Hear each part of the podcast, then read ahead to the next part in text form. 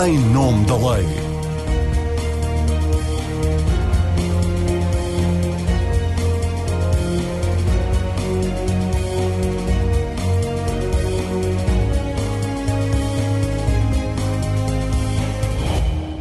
Olá, seja bem-vindo ao Em Nome da Lei. Na edição de hoje vamos analisar o caso de Odmira, a situação desumana em que vivem tantos imigrantes naquela zona e a solução encontrada pelo governo para resolver o problema habitacional e de saúde pública que ficou sob os holofotes por causa de um surto de Covid que levou mesmo à imposição de cerca sanitária nas freguesias de Almograve e São Teotónio, entretanto já levantada.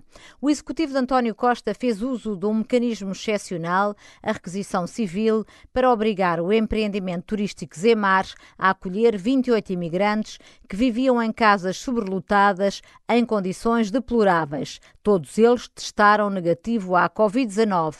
No entanto, quer o administrador de insolvência, que representa os interesses do empreendimento, quer os proprietários individuais das casas de madeira, que ocupam uma parte do terreno, contestam a utilização da sua propriedade para a instalação dos trabalhadores agrícolas imigrantes.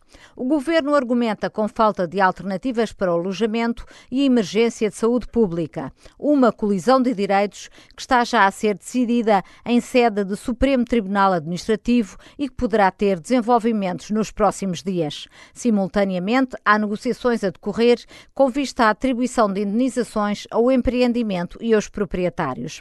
São nossos convidados José Soeiro, deputado do Bloco de Esquerda, partido que quer apresentar uma alteração à lei de forma a responsabilizar judicialmente todos os elementos das cadeias de exploração de trabalhadores imigrantes. João Carvalho, investigador do ISCTE, um dos autores de um estudo sobre o impacto da imigração no setor agrícola, focado no Alentejo, Márcia Martinho da Rosa, da Comissão dos Direitos Humanos da Ordem dos Advogados, ela esteve em Odmira por estes dias em representação da Ordem, e Nuno Silva Vieira, advogado da maioria dos moradores do Eco Resort Semar.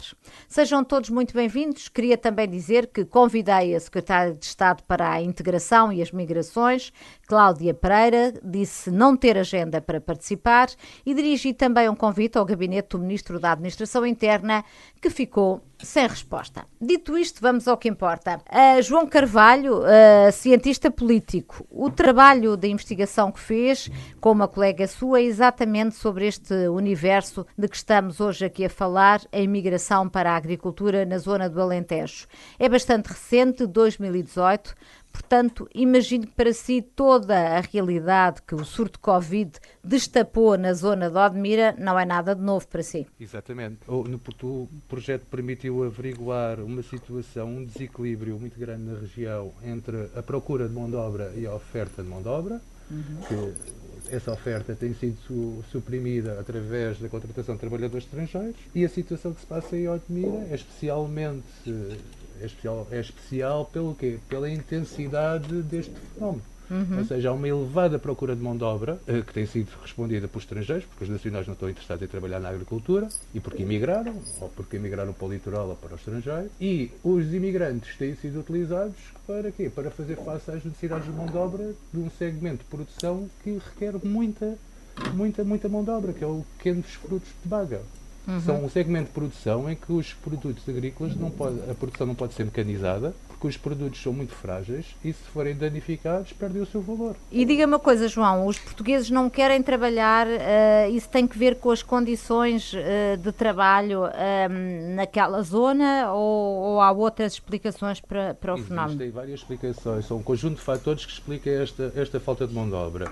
Por um lado, há mesmo a desertificação da região Porquê? Porque em função de, não só das funções de trabalho na agricultura, mas as próprias condições sociais de habitação que estas regiões de pouca densidade populacional nos oferecem, não são as mesmas condições que as zonas de alta densidade populacional nos oferecem. Por exemplo, em termos de acesso aos serviços públicos. E o que acontece? O que nós temos visto é que antes de haver esta reestruturação da agricultura, tinha havido uma desertificação progressiva do interior. Uhum. As pessoas têm abandonado o interior por diversas razões e existe uma elevada falta de atratividade social para trabalhar na agricultura. Eu sou do tempo em que a agricultura era uma atividade condenada, até do, durante a década de 90, e era vista como uma, uma área económica primitiva, da qual era difícil retirar mais valias. O que nós assistimos hoje em dia, desde 2000 para a frente, é a reestruturação da agricultura portuguesa em função do quê?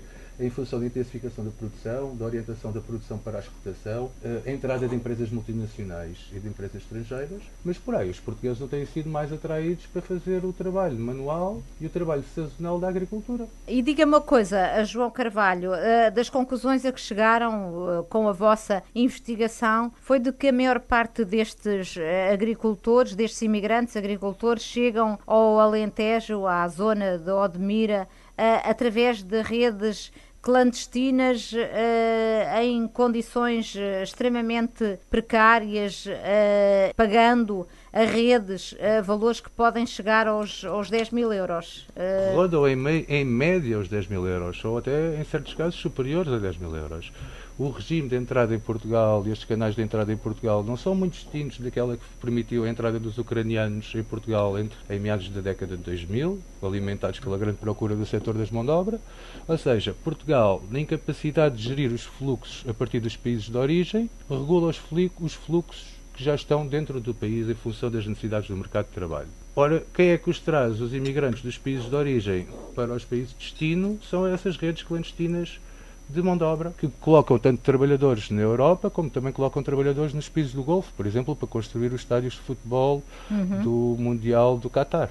Uhum. Uh, eu, eu, queria também dizer que a existência destas, destas redes não pode ser também uma novidade para o Governo e para todos os órgãos de soberania, porque a, investigação que fez para o Alto Comissariado para as Migrações, que está sob a tutela da Presidência do Conselho de Ministros, portanto, foi entregue a um órgão que está sob a tutela da Presidência do Conselho de Ministros, e há também o relatório sobre tráfico de seres humanos 2019, onde constam dados sobre uma rede desmantelada em Beja em 2018, com 36 vítimas e onde este distrito aparece como aquele onde foram localizados mais de metade dos casos de tráfico de seres humanos para exploração laboral uh, registados em Portugal em 2018. Portanto, estamos a falar de uma realidade que todos conheciam uh, e foi de facto o surto de, de Covid, enfim, que fez emergir esta, esta realidade. O presidente da Câmara de Odmira diz que no mínimo serão 6 mil dos 13 mil trabalhadores agrícolas do Conselho que estarão a viver sem condições de habitabilidade. Parece-lhe realista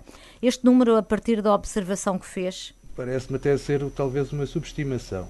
Uh, não existe hoje em dia uma ideia da população imigrante estar estabelecida no Conselho de Odmira. Talvez o melhor para termos essa estimativa será em função de estimarmos as necessidades de mão de obra da região, sendo que eu considero que a região de, especialmente de Odmira, a oferta de trabalho de trabalhadores pode superar mesmo a procura de mão de obra, porque uhum. existe um efeito de atratividade sobre a região, que existe uh, um, um, um perfil que existe a possibilidade de encontrar trabalho e a legislação permite regularização, obter a regularização do Estatuto de Trabalho, do Estatuto de Trabalhador ao fim de dois anos. Ora, isto, ao fim de dois anos, ao fim do processo ser concluído, se provar ter feito descontos para a Segurança Social e para o IRS.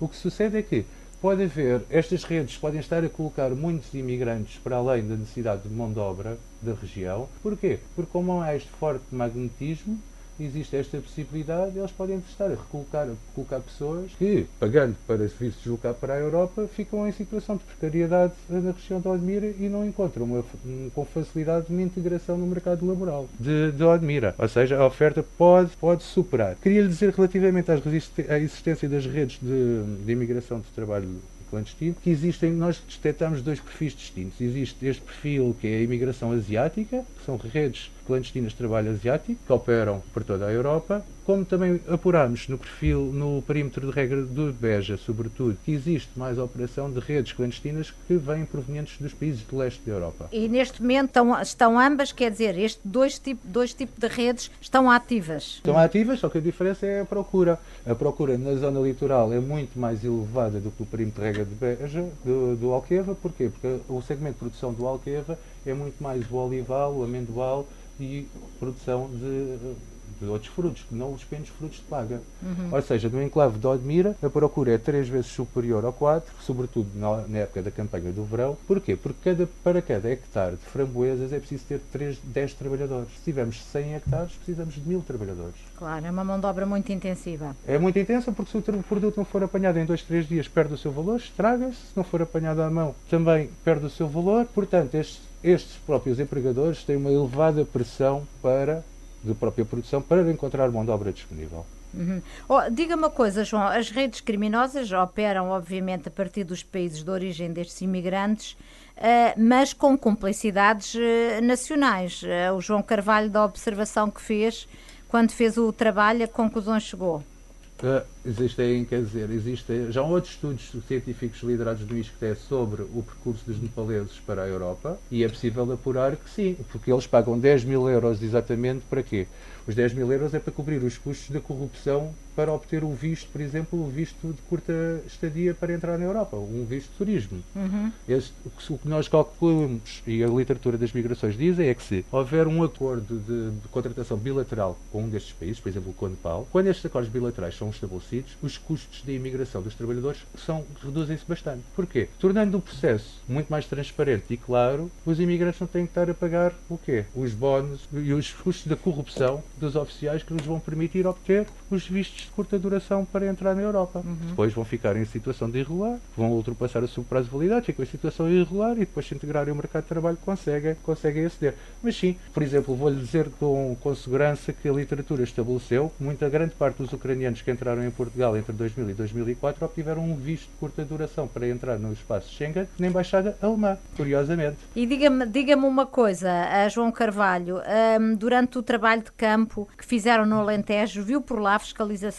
da parte das autoridades portuguesas? Eu tenho um grande respeito até pelos, pelas autoridades que fazem esse trabalho da fiscalização e porque se puder no seminário de investigação do, do meu projeto participou o delegado da ACT Carlos Graça que, de Beja, do distrito de Beja, por qual grande respeito pelo trabalho desenvolvido e que me relatou as grandes dificuldades deste processo, que é, basicamente, mesmo com alterações legislativas da responsabilização e da responsabilização e da responsabilidade direta, o que existe é uma grande regulamentação do mercado de trabalho. E então, quando a ACT consegue fazer, realizar, e o SEC consegue realizar uma ação de fiscalização e identificar uma empresa prevaricadora, quando lança o processo, os donos dessa empresa o que fazem é encerram a empresa e abrem outra empresa com o nome da prima, da irmã, do genro, do cunhado, numa morada que nem sequer é, nem sequer é verificada pelas autoridades portuguesas. Uhum. Então há pessoas nacionais que recebem cartas de empresas prestadoras de serviço na sua residência das quais não têm nada a ver. E qualquer, o que existe é que qualquer pessoa que você tiver sem qualquer qualificação pode abrir uma empresa em Portugal. Sem mostrar ter experiência no ramo, pode abrir uma empresa de recursos humanos. E então o que sucede é que a ação das, das, da ação das autoridades acaba por ser completamente uh, ineficaz, vista a desregulamentação que existe no mercado de trabalho. Quando eles lançam um processo para a empresa e identificam uma empresa, uma empresa prevaricadora, essa empresa simplesmente encerra. Nenhum proprietário em Portugal foi alguma vez responsabilizado pelo trabalho ilegal na sua propriedade. Uh, e era sobre isso exatamente que eu queria ouvir agora o José Soares, deputado do Bloco de Esquerda, porque o Bloco, reconhecendo que estes problemas uh, não são novos, quer agora fazer uma alteração legislativa uh, e eu pergunto José Soeiro se essa alteração legislativa vai responder a esta questão, exatamente que foi levantada aqui pelo João Carvalho. Bom, o objetivo é esse, ou seja, em 2016 houve uma alteração à lei precisamente para responsabilizar solidariamente toda a cadeia de contratação que intervém nestas relações, porque aqui já foi dito, isto é um modelo de negócio que é feito de exploração, exploração laboral, de, de escravatura em alguns casos, eh, é assim, que, é assim mesmo, em que há um, uma cascata de subcontratações para que ninguém seja responsabilizado. Isto não vem de agora. Como dizia o João Carvalho, isto é um modelo, é um modelo de, de negócio, de lucro, de, de lucro e de hiperexploração que está instalado há anos. E em, 2006, em 2016 foi a consciência deste problema que fez com que eh, o Parlamento alterasse a lei para responsabilizar solidariamente toda a cadeia de, de de, de, contratação e de subcontratação para que um, por exemplo, um dono de uma exploração agrícola não pudesse dizer, bom, eu não sabia o que é que se passava aqui, não tem nada a ver. Esse é o problema da empresa que angariou diretamente os trabalhadores. Na altura fez-se precisamente esta, esta responsabilização, colocou-se na lei esta responsabilidade solidária de toda a cadeia. Qual é o problema? É que, para além da falta de meios, que também é um problema de, de execução da lei, o, o problema é que, como, para responsabilizar solidariamente a cadeia, é preciso primeiro uh, constituir como arguído no processo a, a, empresa que empregou e depois ir responsabilizar a cadeia. Agora, uhum enquanto não existir uma condenação em trânsito, eh, ou seja, uma, uma, condenação dessa empresa, e o, o, João explicou porque é que é tão fácil elas escaparem, por causa da constituição de empresas na hora, que depois encerram e quando são notificadas já não existem, não se consegue fazer essa responsabilização solidária. E, portanto, aquilo que se pretende agora, aquilo que nós pretendemos agora, é que, precisamente, esta, esta cascata de subcontratações, esta cadeia de biombos de empresas na hora que dificultam ou impedem a aplicação da lei, o trabalho da polícia, das autoridades, nomeadamente da ACT, que eh, haja uma responsabilização direta e imediata. Ou seja, nós não precisamos de, de, de, de não ser preciso reconstituir toda a cadeia Portanto, e a notificação responsa... inicial. Ou seja, a lei tem que estabelecer não apenas uma responsabilização solidária que implica reconstituir a cadeia, mas uma responsabilização direta e imediata de toda a cadeia, incluindo dos donos da exploração agrícola, incluindo de todas as empresas que intervêm no processo e incluindo a responsabilização também dos, dos, dos gerentes, dos administradores, ou seja, no fundo, eh, eh, dar um passo mais para além daquele que, que foi dado. Oh, José Soares, facto... mas deixe-me só ver se consegui entender. Portanto, no Sim. fundo, trata-se de poder responsabilizar diretamente a, a empresa que está a beneficiar daquela mão de obra sem ter de provar toda a cadeia que trouxe aquele trabalhador a, a, até Portugal. É Sim, isso? no fundo, no fundo é isso. Ou seja, atualmente, no período que, que medeia o início do processo em que se identifica uh, esta exploração laboral e depois a notificação à própria empresa que contratou o trabalhador, neste processo, muitas vezes, a empresa já se extinguiu. Uhum. E, e, depois há novas empresas, etc. E, portanto, aqui a ideia é, é, de facto não ficar à espera da reconstituição dessa cadeia e da responsabilização solidária, mas instituir desde logo uma responsabilização, uma responsabilização direta de todos os, os intervenientes, nomeadamente dos donos das, das explorações agrícolas, para de facto responsabilizar, porque a lei tinha um objetivo e uma intenção boa. Eu, eu, estive nesse processo legislativo. Aliás, curiosamente, as quatro confederações patronais fizeram um comunicado conjunto a repudiar veementemente a lei e até disseram que iam fazer uma queixa na Organização Internacional do Trabalho porque disso. estavam a ser, porque consideravam que uh, uh, não podia, não podia uma, uma, uma, empresa, um dono de uma exploração agrícola ser responsabilizado por tudo o que se passava na sua, na sua exploração e por e por violações da lei por parte de outras empresas dessa cadeia de subcontratação. O facto é que, apesar da lei ter esse objetivo já na altura, ela revelou-se bastante ineficaz uhum. por causa destes, destes, destas, destas dificuldades que, que foram aqui descritas muito bem pelo, pelo, pelo João Carvalho. E, portanto, Mas... Agora, o objetivo é essa, é de facto passarmos essa responsabilização direta, ou seja, transformar essa responsabilidade solidária numa responsabilidade direta de toda a cadeia, garantindo por esta via que os donos das explorações agrícolas, bem como os dirigentes, administradores de todas as empresas envolvidas no processo e que se podem identificar, são responsabilizáveis pelas violações dos direitos laborais que ocorrem nestes espaços e, por outro lado, também se faz uma outra, propõe-se uma alteração aí na, mais na, no Código dos Regimes Contributivos, que é na obrigação das empresas declararem a admissão de trabalhadores, que, essa, que a violação dessa obrigação seja estendida também aos, eh, aos, aos contratantes, isto é, às empresas que contratam as empresas fornecedoras de mão de obra. Uhum. Porque senão nós. Isto tem vários. Obviamente, este, este problema da Odmira tem várias dimensões, eh, tem, tem, mas, mas esta é uma das dimensões fundamentais. Se nós não conseguirmos responsabilizar, eh, fazer esta responsabilização, este modelo de, de angariação de mão de obra escrava, à qual se paga muito pouco e que tem depois outros problemas associados, como uh, o problema do, do, do, da habitação, o problema da, da, da, legalização deste armazenamento em contentores, enfim, todos e o, e o, próprio problema do modelo do modelo do modelo económico. Este não é um modelo de desenvolvimento sustentável para, para o Alentejo, como não é para, outra, uhum. para outras zonas do país, porque porque não é sustentável, não é equilibrado, além de ser uma ofensa, uma violação dos direitos humanos que claro. penso que ninguém aceita. O, o Zé Soeiro, mas o, o, próprio José Soeiro reconheceu no início da sua participação aqui no programa que a mudança na lei não resolve o problema sem haver mais fiscalização. Uh, claro, como é que sem, isso sem são poderes, julgo é eu, isso. que escapam ao, ao, aos deputados no Parlamento? Quer dizer, são. Bom, quando, quando, quando se negociam os orçamentos, também se discute o reforço do Estado e, e nomeadamente, das administrações e, neste caso, da, da autoridade inspectiva. E é verdade que nós continuamos a ter um número de inspectores no terreno muito aquém da necessidade. E em algumas zonas em que existem estes fenómenos e em alguns setores,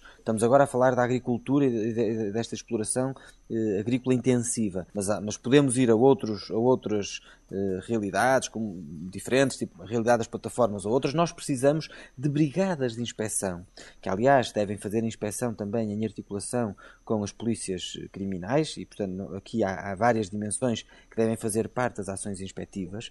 E, e, e o reforço dos meios da autoridade para as condições de trabalho é também eh, uma condição da efetividade da lei, porque se nós tivermos uma lei que dispõe num determinado sentido, prevê um conjunto de medidas, de contraordenações, de responsabilização, mas depois, se não houver quem a aplique na prática, isso é uma dificuldade. Mas neste caso, o, o, o João Carvalho dava o exemplo do, do inspetor que nós também conhecemos, do inspetor Carlos Graça, que tem tido, que é um, um, um homem que todos, todos reconhecerão que é muitíssimo empenhado neste combate, mas vê-se uh, desesperado com a impossibilidade de, quando identifica as empresas, quando as notifica, as empresas já não existem e, portanto, entre um momento e outro, os processos acabam todos por ser, por ser arquivados por, por esta, esta dificuldade. E isto é que, quer dizer, se há um contributo que nós podemos dar eh, enquanto legisladores, além da questão da habitação, da questão da, da, da, da, legislação laboral em geral e da garantia de, de, salários decentes e de condições de trabalho,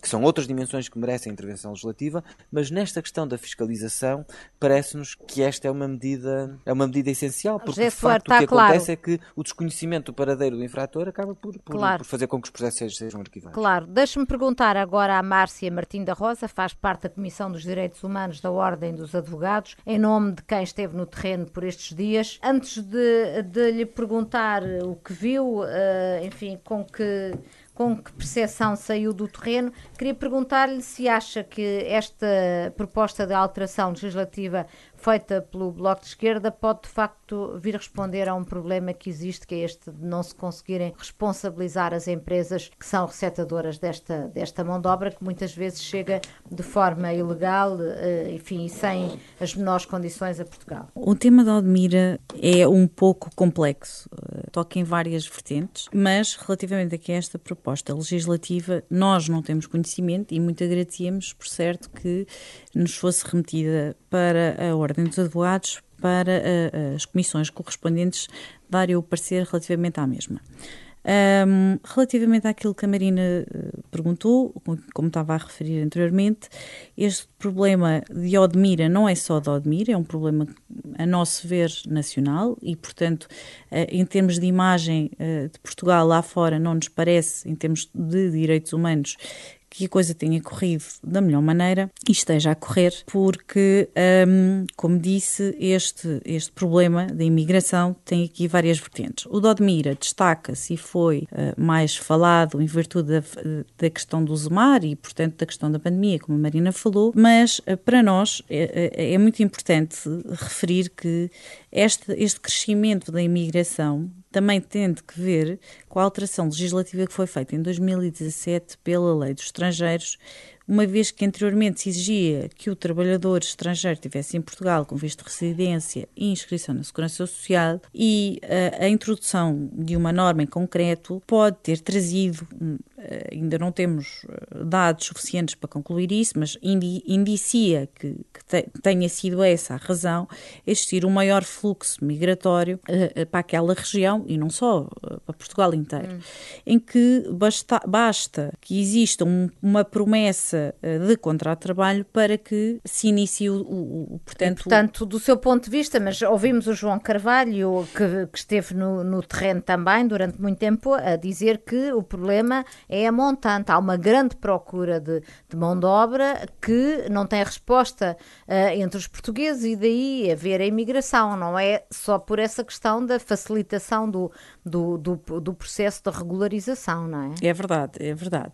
Aqui eu acho que nós temos que fazer duas distinções, não é? Por um lado, as pessoas que de facto vêm trabalhar naquelas estufas e naqueles campos agrícolas, e por outro, aqueles que de facto aproveitam esta, ou podem vir a aproveitar esta, esta lacuna, não é bem uma lacuna, mas é uma existência, uma previsão legal que pode dar asos depois uh, a vir mais fluxo migratório, como o João estava a falar, uhum. uh, do que aquele que é necessário. E, portanto, uh, daquilo que nós verificamos é que, e, e acho que tem, tem, temos centrado aqui um bocadinho mais na de quem é a culpa, de forma é que podemos culpabilizar e responsabilizar alguém, mas acho que o que, o que nos temos que centrar hoje é nas respostas eh, que temos que dar a estas pessoas que neste momento já cá estão. E, portanto, isso, não se, na nossa opinião, não se resolve então, para já. Então, mas a Ordem uh, prometeu, quando esteve em Odmira, prometeu que iriam uh, atuar, uh, quer em termos de legalização, das pessoas que estão uh, já a trabalhar e não estão legalizadas e também em relação às condições de habitabilidade ou da falta de condições de habitabilidade. O que é que a Ordem já está a fazer no concreto para ajudar estas pessoas? Então, neste momento ainda nos estamos a organizar. O Instituto do Acesso ao Direito, uh, portanto, o Sr. Bastonário também remeteu e remetemos também a nossa própria comissão, estamos a trabalhar todos em conjuntos, porque em conjunto, porque o Instituto do Acesso ao Direito no caso dos legais, portanto, e do caso estas pessoas não terem condições, uh, poderão recorrer uh, a este instituto para terem um advogado nomeado uh, pela Segurança Social, pelo Estado, e que é um advogado como qualquer outro que seja mandatado e não nomeado, por um lado, e depois existe a questão dos ilegais, não é? Que no caso em concreto não desconhecemos a dimensão neste momento, não temos ainda dados concretos para dizer quantos são ou qual é a realidade que existe lá. Uhum. E relativamente a isto, o que nos tem chegado, nós ainda estamos um pouco a organizar-nos, é alguns advogados de Odmir e de todos os cantos do, de Portugal que nos têm enviado uh, e-mails para a Ordem a uh, dizerem que estão disponíveis para, em regime do pro bono, portanto, é uma previsão legal que existe no Estatuto da Ordem dos Advogados, poderem ajudar, portanto, há aqui estas duas vertentes. Aqueles que já estão legais e têm problemas, seja de que ordem for, e, portanto, o regime, o, Instituto do Acesso ao Direito, nesse momento, já está com esse, a, a, organizar esse processo, e, por outro lado, a questão dos advogados que têm, que nos têm enviado e-mails e nos têm contactado por várias vias, eh, de, de forma eh, eh, voluntária área a quererem ajudar. Como é que as pessoas, eh, porque podem, podem estar alguns a ouvir-nos, como é que as pessoas podem contactar esses advogados e a ordem com vista à sua legalização?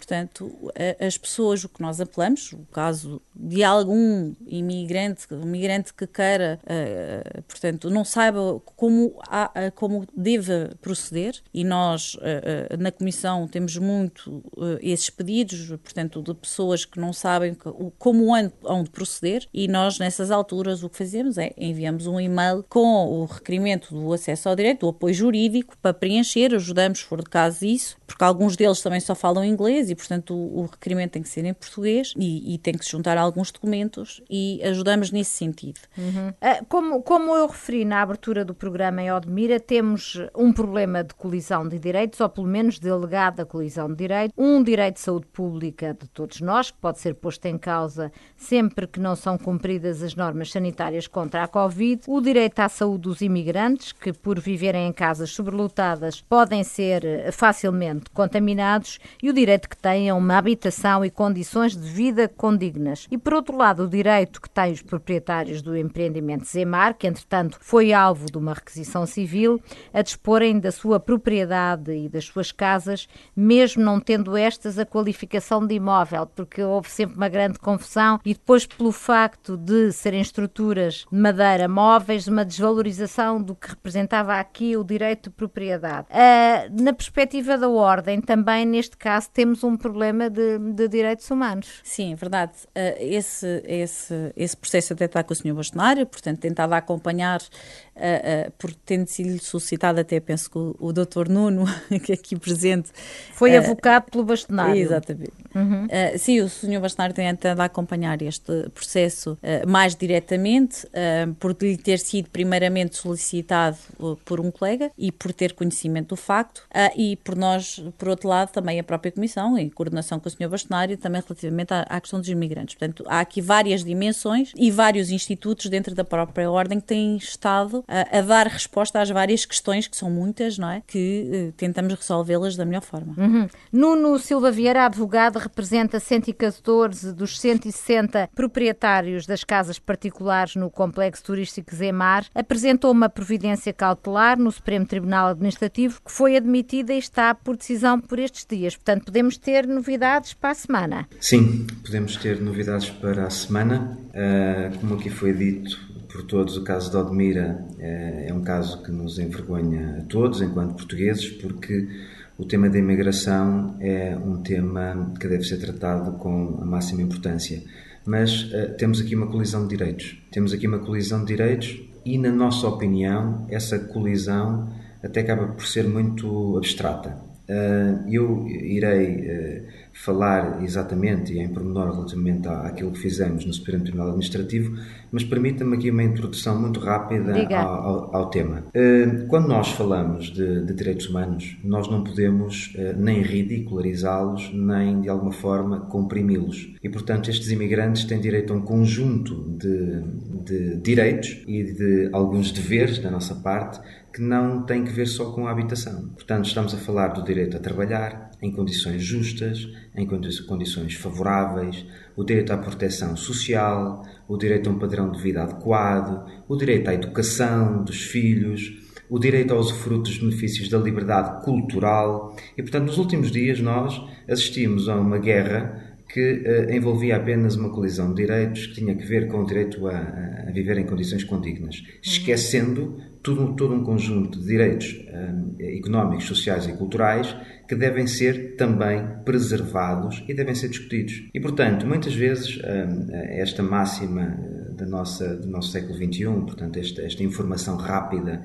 muitas vezes em cima do joelho, não permite que nos centremos nas questões fundamentais. Eh, porque o tema dos direitos humanos, eh, no que diz respeito a Portugal, também tem aqui uma dicotomia muito complexa. Nós, de facto, somos um grande aluno, nós, no que diz respeito à importação de, de direitos e à positivação, portanto, à transformação desses direitos em leis, somos bastante, somos bastante rápidos, mas depois nunca estamos uh, preparados para evitar os atropelos, nunca estamos preparados para fiscalizar, nunca estamos preparados para os colocar em prática.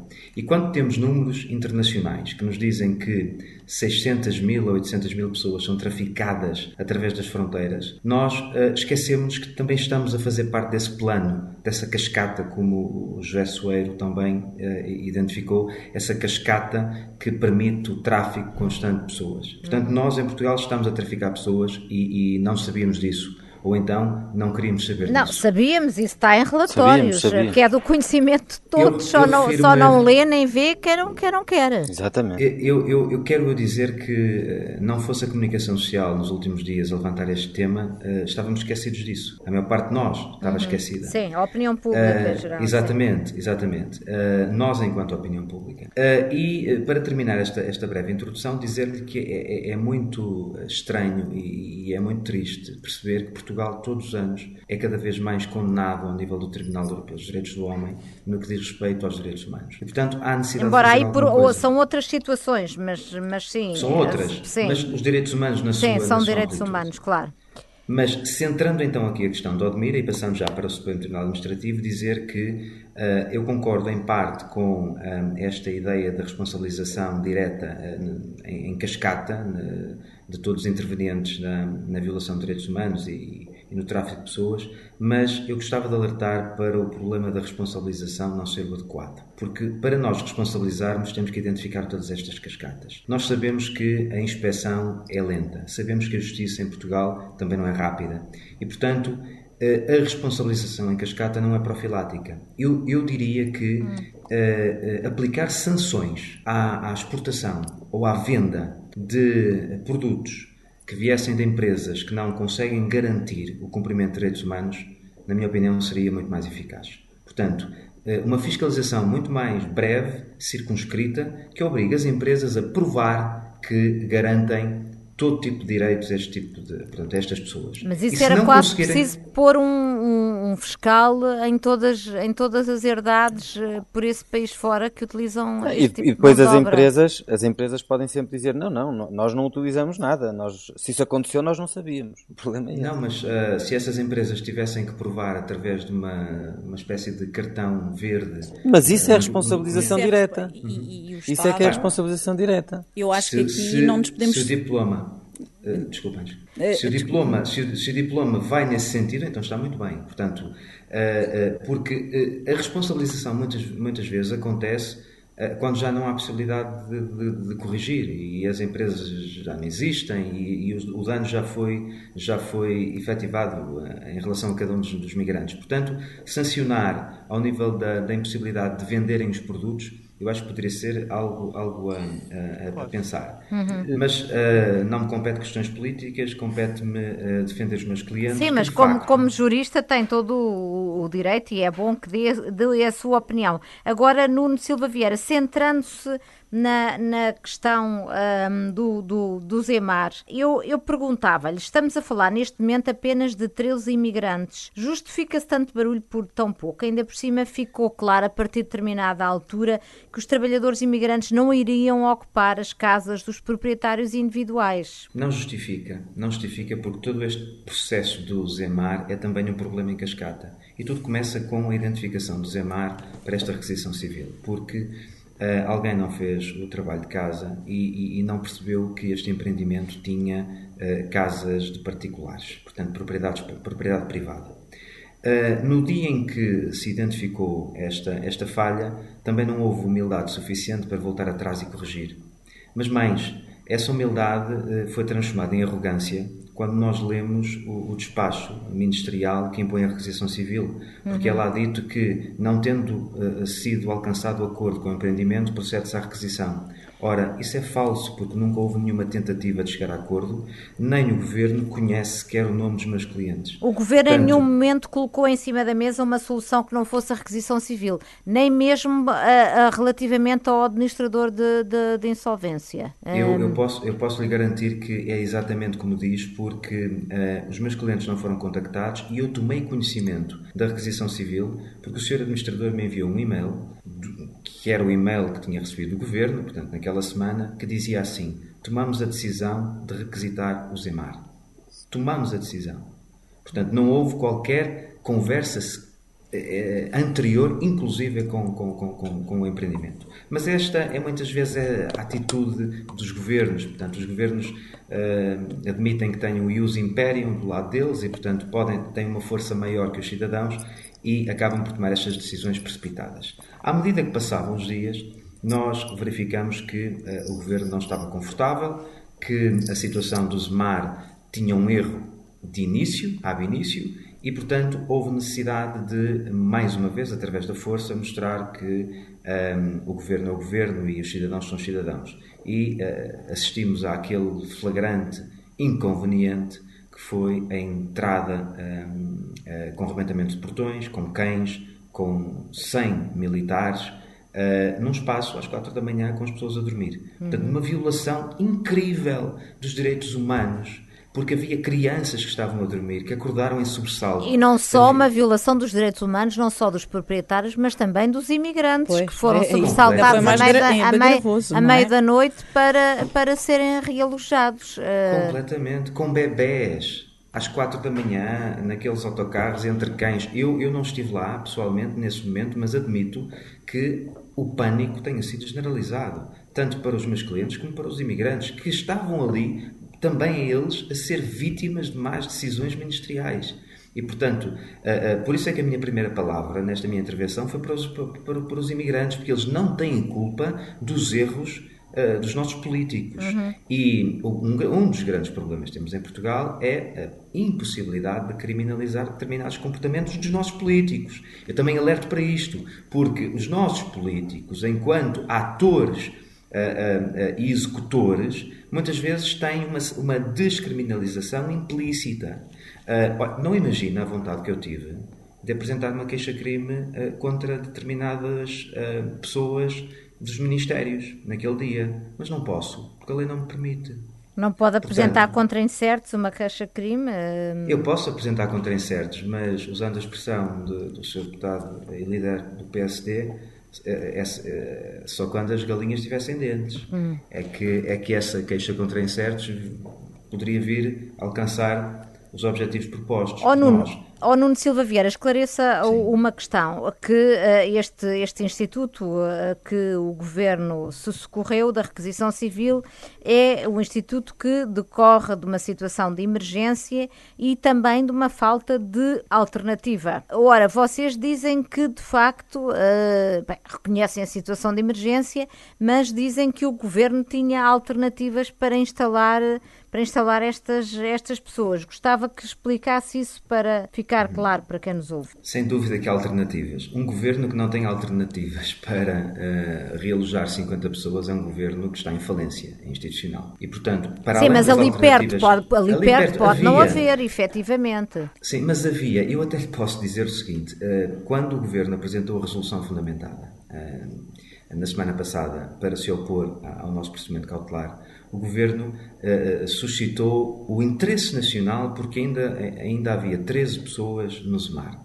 Mas, pasme-se, junta um documento de proteção civil, talvez por lapso, junta um documento da proteção civil para fazer prova que não havia alternativas. E esse documento da proteção civil refere, e vou, vou, eu vou citar ipsis verbis, portanto, refere que dentro da cerca sanitária, só na pousada de Almograve havia 23 vagas. Ó, doutor, mas uh, desculpe interromper. Diga, diga. A, a questão Márcia. aqui da, da pousada de Almograve, o que me foi transmitido pelo senhor Presidente da Câmara, é que eram para positivos e as pessoas que foram transportadas para o Zemar eram todas eram negativas. Todas negativas. Sim, e, portanto, sim, sim, temos também fazer aqui um bocadinho esta ponderação, e desculpe estar a interrompê-lo, uh, uh, que não me interrompeu a mim, mas eu acho importante também fazer esta, esta, esta consideração, que é, de facto, não foram para Almograve, em virtude de Almograve grave estar alocada apenas e só a positivos. E, portanto, eu acho que aqui a saúde pública claro. também tem que vir um bocadinho claro, mais ao de cima, não é? Claro. E, e, mas, e mas, portanto, não Sem dúvida. Sim, não faria nenhum sentido, sentido pôr no mesmo local. no mesmo local colocar claro. aquelas pessoas. É só mas, por essa questão, Sator. Mas tem razão, claro que sim, a saúde pública, e eu repito, temos que tratar os imigrantes em condições, e é uma vergonha para Portugal que aconteceu. Mas, é verdade. Terminando, terminando Uh, havia 23 vagas uh, só na pousada. Havia 170 vagas no Conselho. E não estavam contempladas, neste relatório, portanto, eu estou a citar um documento do Governo. Sim. Uh, e não estavam contempladas as instalações militares em Beja. Portanto, agora, onde é que está o erro? O erro não está em fazer uma requisição de um hotel ou de um parque de campismo. Porque isso, em situações de necessidade, Deve ser feito, então. Na Madeira nós tivemos essa situação. Sim, no, e, no, e em várias zonas, em Torres Vedras também já houve. Exatamente. Agora, aquilo que não pode haver é um despacho que requisita tudo incluindo as casas de particulares. Sim, sim, diga, José Soares, diga, diga. Era, diga. É que eu, eu, eu, acho que assim, assim francamente, parece-me que houve em todo este caso uh, bastante hipocrisia, uh, porque, independentemente da requisição estar mal feita, que penso que, que, que não, nem, vou, nem, vou, nem vou contestar que estava, isso, que estava. estava mal feita, não é? Uh, agora, aqui o essencial é salvaguardar as vítimas da escravatura, e acho que houve uma desproporção total entre a defesa do princípio da saúde pública, do direito à saúde, do direito à vida e uma defesa escarniçada e uh, absoluta, absolut, absolutizadora do direito à propriedade, quando ainda por cima não estava em causa, uh, percebeu-se, quer dizer, que apesar da, da, tal requisição civil estar mal feita e isso não. não oh, mas, ó, Zé Soares, a questão que em causa é, tem que, ser os partic... pessoas... Hum, tem que ser os particulares que não têm que nada a ver com este assunto uh, mas, a assumir o ónus oh, de uma requisição civil mal feita, mal justificada não é, não, mas, e mal ninguém... ponderada? Pergunto. Eu, pergunto eu, eh, eh, eu, eu devolvo com uma pergunta que é: havendo espaços que estão vazios e que podem, numa situação excepcional como esta, acolher pessoas, acho que é da nossa humanidade defender que devem acolher pessoas. E a mim chocou-me, chocou-me humanamente uhum. uh, ouvir, porque eu compreendo, obviamente, que as pessoas dissessem, não, mas no sítio onde nós vivemos, não, obviamente nas casas deles, mas depois aquilo transformou-se. Eu até ouvi comentários, penso que foi do. Pois, porque no Miguel primeiro momento, de facto. Transformou-se numa coisa de, de, de uma repugnância pela companhia, pela presença, pela proximidade com como se eles não fossem é iguais a nós, é como se não fôssemos todos seres humanos iguais. Não, mas eu, eu, eu não, Sr. Doutor, eu não estou a falar, não, não, não, não, não, não estou a dizer que o ouvi assim a dizer isso, mas todos nós ouvimos na televisão pessoas, eh, penso que alguns habitantes, comentadores, a dizerem coisas e isto choca-me no que há de mais, eh, de mais sei lá, choca-me fisicamente, quer dizer, repugna-me fisicamente ouvir coisas do género que, que, completamente xenófobas, porque é esse o termo, de olhar para pessoas que são seres humanos como nós e que estão numa situação de aflição e, e assustados. E, e, assustados e dizer que nós não os queremos próximos. Eu Mas temos que encontrar para eles legal. a melhor, a melhor solução, ponderados todos os interesses que estão em cima da mesa. E, estamos e eu estou de acordo com uma, uma, questão, Marina, se me permite só muito rapidamente. Uhum. É, é óbvio que o problema, nós estamos a falar de, de acudir a uma, a, uma, a, uma, uma situação de emergência. Agora, é óbvio que o problema Mas estamos é a falar de uma situação de emergência económica. de imigrantes e de uma situação de emergência do empreendimento que está em situação de insolvência, do Sim, qual é dependem é 100 trabalhadores e que pode sofrer aqui, pergunto eu se não pode, um dano reputacional eu, com, toda estava... esta, com toda esta polémica eu não gosto, eu não gosto caso. de eu não gosto de, de, de, de Deixa, oh, acho, acho que não é agradável tratar trabalhadores imigrantes como como uh, agentes mas, reputacionais. Mas eu acho que a regulação, a regulação, do problema é óbvio que tem que ser feita a priori e é isso que nos importa, penso mas eu, o problema, oh, oh, deixa, também. Ó, oh, Cessor, deixa agora o Nuno Silva Vieira responder. O, o, problema do Zemar não teve a ver com, essa, com essas opiniões públicas. As opiniões públicas vieram, vieram a, a estabelecer uma mentira acerca de um conjunto de coisas que se passavam. Então vou ser bastante telegráfico. Primeiro, o governo durante seis dias não quis falar comigo. E na primeira reunião que, que teve comigo não, não, não, não teve qualquer possibilidade de negociar. Segundo lugar, a requisição civil estava a ser uh, discutida e a opinião pública dizia: pois, mas as pessoas não vão, não, as pessoas, que ridículo, as pessoas acreditam que o governo vai colocar dentro da casa delas uh, uh, os migrantes. Não, isto é ridículo. As pessoas do Zemar não estão, não estão a ver o problema. Enquanto a opinião pública dizia isto, nós recebíamos e-mails do Ministério da Economia perguntar quantas casas dos proprietários estavam disponíveis.